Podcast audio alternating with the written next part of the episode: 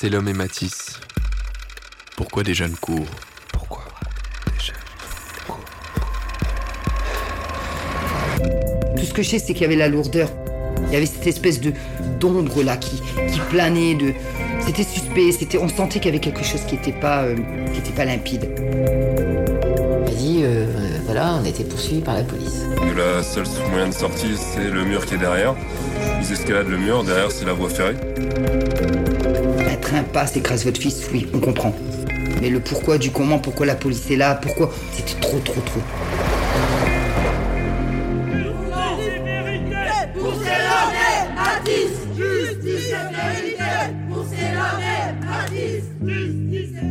Une enquête réalisée par Yann Lévy et Tristan Goldbrun.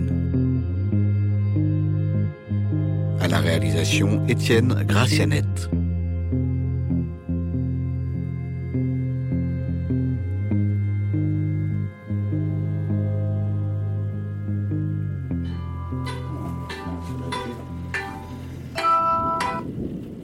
Allô Allô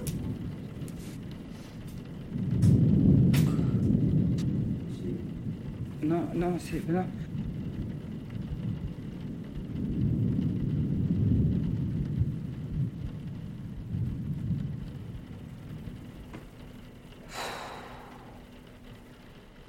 Je m'appelle euh, le reste Peggy et je suis la maman de Selom Tonato. On était à la maison. J'étais avec les filles, mes deux filles, Arouifa et Mefa. Et on était euh, dans cet esprit de Noël en fait. Donc il était à peu près euh, 23h30, minuit. Et je me souviens que j'ai envoyé un message à Selom lui disant euh, Tu as mangé? C'était un gros mangeur. Donc euh, tu as mangé? Je voulais prévoir, anticiper son retour qui était en général vers 11h30, minuit. Pas eu de réponse. Donc on, on est dans notre délire cadeau, cadeau.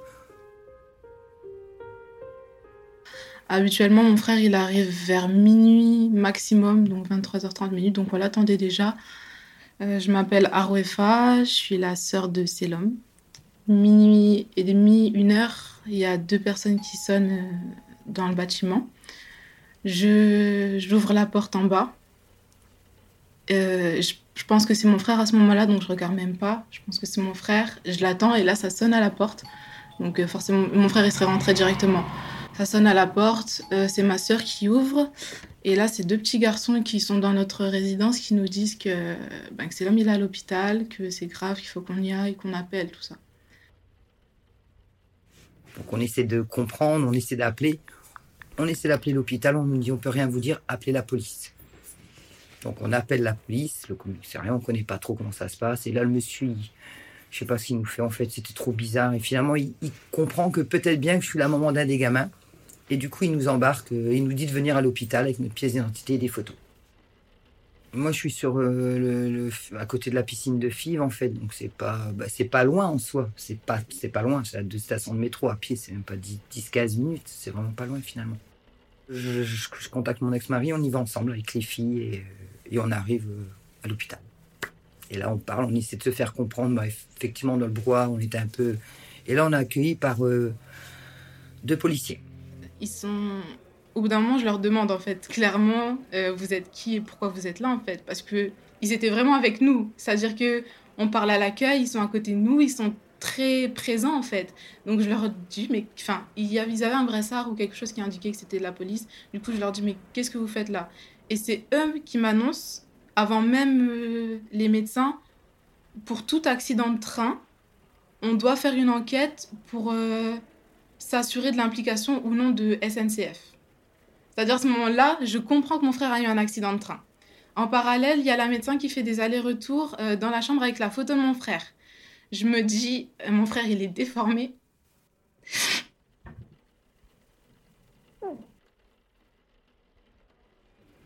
Donc là moi je suis plus là, parce que je comprends pas ce qui se passe. Je veux juste, je comprends, là on m'a pas, je suis perdu.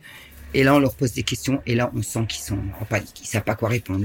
Leur, langue, c'est cette langue là qui tourne, comme ça, il, il cherchait, il cherchait ses mots et tout, et il dit non. euh, Monsieur sent qu'il y a une couille. On sent que, en fait, il gère pas. Nous, on a senti qu'il y avait une ambiguïté.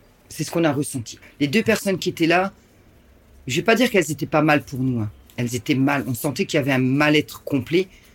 Certes pour l'accident, mais nous, on a senti qu'il y avait quelque chose qui était, euh, j'arrive pas à expliquer, le mot est tellement, c'était tellement puissant en fait, tellement ce ressenti, c'est, quand on est arrivé, c'était lourd en fait. C'est lourd pour la situation, certes, mais il y a une lourdeur qui était différente en fait. Et là, c'est là où on s'est dit, euh, euh, Claude qui disait, le monde espagnol qui disait, il y a quelque chose, ça va pas, il y a quelque chose qui va pas. Même ma plus grande m'a dit, maman, il y a quelque chose qui va pas, il se passe quelque chose. Ça a été ressenti tout de suite. Parce qu'on est arrivé, ça a été ressenti tout de suite. Mais tout de suite, ça a été... J'ai pas le, le, je peux pas trouver le terme exact. Tout ce que je sais, c'est qu'il y avait la lourdeur, parce que oui, on venait d'apprendre ça, mais il y avait, il y avait cette espèce de d'ombre là qui, qui planait, de, c'était suspect, c'était, on sentait qu'il y avait quelque chose qui était pas, euh, qui était pas limpide. Un train passe, écrase votre fils, oui, on comprend. Mais le pourquoi du comment, pourquoi la police est là, pourquoi il y a autant de mouvements, pourquoi il y a deux flics dans les bâtiments, on comprenait pas en fait. C'était trop, trop, trop. C'était vraiment trop, ça allait trop vite pour nous à ce moment-là. Je m'appelle Valérie Bondu, je suis euh, la maman de Mathis Bengapsia. J'ai appris la nouvelle en fait euh, par euh, un coup de téléphone de mon neveu. J'étais chez moi dans mon appartement, j'attendais que Mathis rentre puisque Mathis rentrait en général avec le dernier bus vers minuit. Et donc mon neveu m'a appelé en me disant Tati, il faut que tu fonces au CHR de Lille. Mathis a eu un accident. CHR, c'est le, c'est les urgences de Lille. Voilà, c'est le grand, hôpital, les grandes urgences de Lille, où il y a tout de suite des interventions chirurgicales pour les personnes très très gravement blessées, accidentées. Donc ce que j'ai fait moi, c'est que j'ai pris ma voiture, euh, j'ai foncé comme une, comme une malade jusqu'à l'hôpital. Euh, de là, mon neveu m'attendait. Et euh, quand je suis arrivée à l'hôpital, en fait, il y a deux policiers en civil qui m'ont arrêté en me disant Madame, euh, vous êtes qui? Donc bah, j'ai dit Bah voilà, je suis la maman d'un des jeunes qui a été percuté par un train. Euh, il faut que vous nous montriez votre carte d'identité et une preuve que vous êtes la maman du jeune homme.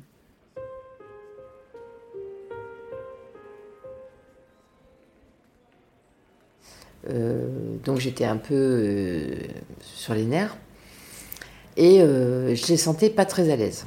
Je les sentais pas très à l'aise du tout. Donc j'ai sorti mon, passeport euh, euh, et, j'avais la carte d'identité de mon fils sur moi aussi. Donc, euh, parce que souvent il a perdu, donc je, faisais, je regardais son sur moi. Et j'ai senti mal à l'aise. J'ai senti que. Et je leur ai dit voilà mes papiers, maintenant laissez-moi passer, je veux voir mon, fils. Et ils ont regardé mes papiers, ils m'ont dit ben, ok madame, allez-y, voilà, vous prenez ce couloir là. Et donc je suis arrivée dans une salle d'attente donc là, on nous fait rentrer dans une toute petite pièce, exiguë, vraiment, euh, et on attend. Et on attend. Et cette attente, elle est très longue parce que finalement, on n'a aucun élément. Donc on se dit, oh, c'est rien les filles, vous vous inquiétez pas, ah, on est des costauds. Et là, il y a un, docteur, à ce moment-là, j'avoue, j'étais pas très. Et qui nous explique que c'est l'homme a été happé par un train, que là, il est dans une espèce de coma et qu'il y a très peu de chances qu'il s'en sorte, mais voilà, on peut aller voir c'est radical quand même. Donc on arrive dans la chambre, nous, euh, on se dit, gros, qu'est-ce que tu nous fais? Allez, lève-toi, c'est quoi ce prof On n'y croit pas. Pour nous, il a eu un accident, il va se lever en fait. On est dans cet esprit-là pour l'instant. On nous demande de sortir de la chambre parce qu'il y a des petits soins, des réglages à faire, je ne sais pas trop quoi, médical certainement. On retourne dans cette fameuse pièce exiguë. Et à l'anesthésiste, ou je ne sais pas comment elle s'appelle, cette, cette je ne la, connais pas. Elle est arrivée et sèchement nous a dit, il n'y a rien à faire. Là, c'est bon, il va mourir, c'est pas la peine d'espérer. Mais vraiment d'une façon. Waouh! Je me suis dit, à mon avis, elle a loupé tous ses cours de psychologie, celle-ci, parce que c'est pas possible. De claquer ça comme ça, ouvertement, ça fait mal. Ça fait mal et on ne comprend, on comprend pas, en fait. Et là, bah, moi, à ce moment-là, on me perd. On me perd complètement. J'ai fait une espèce d'absence, comme ils m'ont dit. Euh, en fait, je me suis levé pour aller chercher mon fils et je rentrais chez moi. Il n'y a rien d'autre qui existait à ce moment-là. C'est de là qu'on m'a dit, on a dû un petit cachet parce qu'on a vu je... maman, on ne comprend pas. Et vous voyez que ça réagissait, donc pour moi, il n'était pas mort en fait. C'était hors question, de toute manière, je repartais d'ici avec mon gamin en fait. Et c'est après qu'on nous explique, vous voulez faire quoi Et j'ai eu une discussion avec mon fils par rapport à ce monsieur là qui s'est battu pendant des années pour qu'on le débranche. Il m'avait dit, je te dis, maman, me fais pas ça. Hein. Je lui ai dit, tu me demandes, tu me demandes de te débrancher. Je suis ta maman, on a eu cette discussion à ce moment-là. Il m'avait dit, moi je suis trop plein d'énergie, je pourrais pas rester couché comme ça. Tu me vois vivre qu'avec mes yeux. Donc déjà, et quand on m'explique, on me dit voilà, vous voulez faire quoi? Vous voulez, faire quoi? Waouh. Quand je suis arrivée dans la salle d'attente, déjà j'ai entendu quelqu'un hurler à côté. Euh, une femme qui, qui hurlait, qui pleurait. Et, euh, et deux filles. Et donc la porte à un moment s'ouvre et euh, euh, je discute avec euh, les. Je me retrouve assise face à, à ces deux filles. Je voulais pas pleurer devant ma mère, mon père, ma, ma soeur, tout ça, donc je sors. Et je, je fonds en larmes. Et là, il y a Valérie qui m'approche, qui, qui vient vers moi. Elle me parle. Je l'envoie bouler, clairement. je me suis excusée d'ailleurs par rapport à elle plus tard, parce que je l'envoie complètement bouler. Je crois que c'était une médecin, j'a- j'avais pas envie de parler, ou une infirmière, je sais pas, j'avais pas envie de parler. Et après, euh, elle m'explique, euh, oui, euh, enfin pour l'accident, mon, fils y était, lui aussi. En fait, elle m'explique qu'on est dans la même situation, je comprends, donc on parle un peu tout ça. Juste euh, nos, nos deux proches sont tous les deux actuellement, donc Mathis et Solom sont tous les deux actuellement à l'hôpital dans un état grave. C'est vraiment l'unique situation. Bah, moi, je m'écroule en larmes hein, parce que je me dis, euh, voilà, si euh, a été happé, enfin, a été percuté, euh, même si j'avais l'espoir pour mon fils, je me suis dit, c'est vrai pour cette famille. Quoi. Je voyais les, filles en pleurs, euh, la maman qui était, euh, qui était choquée, le papa qui était près de son fils parce que la maman était tellement, bah, comme moi, hein, anéantie. C'est le mot, on est anéanti. Hein. L'infirmière, je me souviens plus de son prénom, très gentille d'ailleurs, elle était un amour. Elle l'a débranché, elle l'a nettoyé. Elle est venue me chercher en me disant voilà, c'est fini.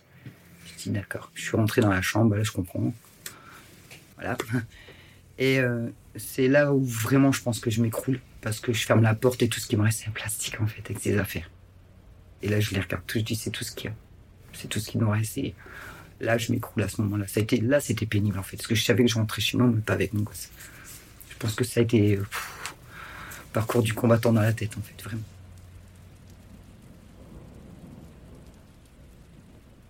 Je connaissais pas du tout Valérie. Valérie Matisse en fait. Et euh, on s'est rencontrés, mais euh, bah, on était dehors en fait. Elle fumait sa cigarette, je fumais la mienne. et C'était dans la nuit. C'était bien vers 3, 4, vers 5 heures du matin. C'était Et d'un seul coup, je comprends.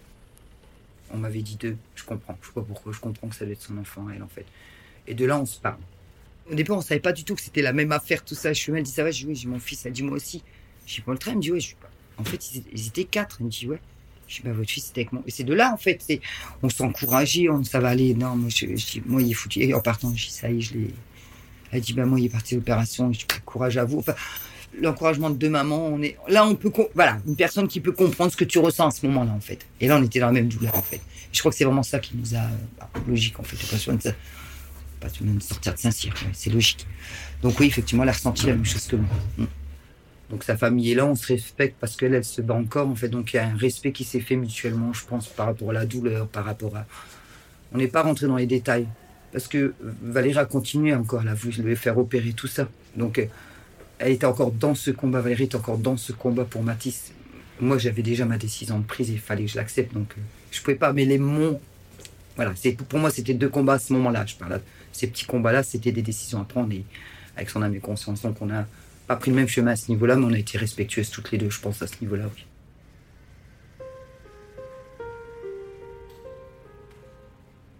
Je me retrouve toute seule jusqu'à 6 heures du matin euh, dans la salle d'attente. Et euh, de là, ma famille commence à arriver.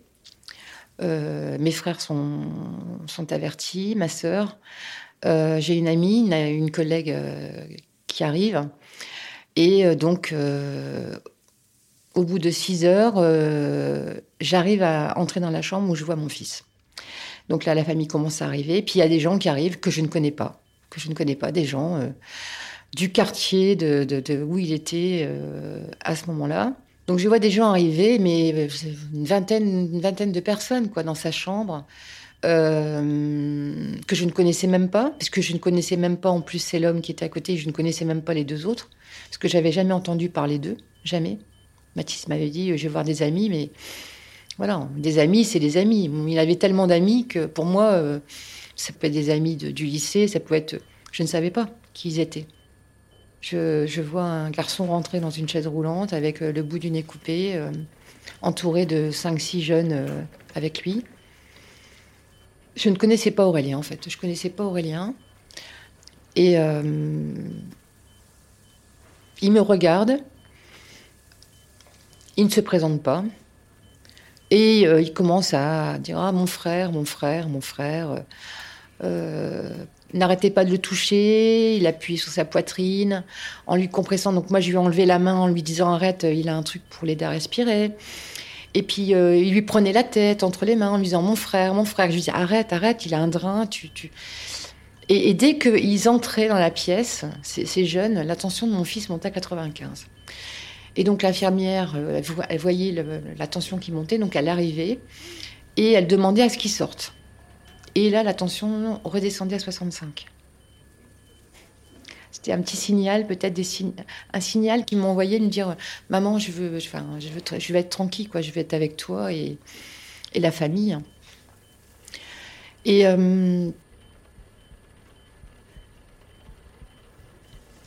Vous attendez, alors euh, on vous annonce le dimanche que bah, qu'il n'y a plus rien à faire, qu'il faut débrancher votre fils. C'est un sentiment de d'injustice parce qu'on se dit euh, pourquoi lui, pourquoi pas moi, pourquoi euh, pourquoi il a le visage comme ça, tuméfié, alors pourquoi il a les mains comme ça égratignées, pourquoi il a il a les yeux gonflés comme des balles de ping-pong, le nez cassé, la lèvre qui a été recousue, euh, des, hématomes partout? Euh,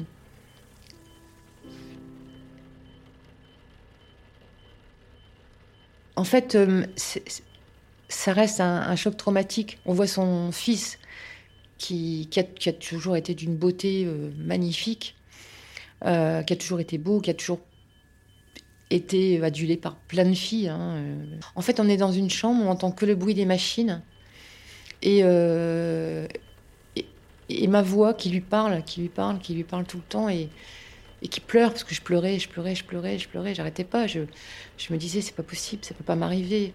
Non, c'est pas possible. Comment il a pu voir ce train arriver et ne pas l'avoir évité? Et on se pose plein de questions. On se pose plein de questions.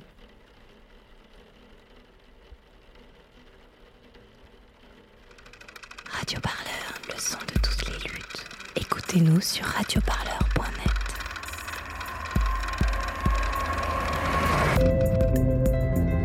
C'est l'homme et Matisse. Pourquoi des jeunes courent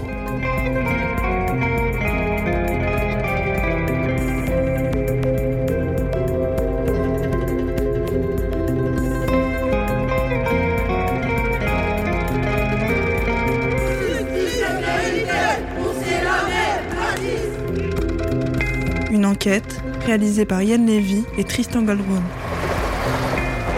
À la réalisation, Étienne Gracianette.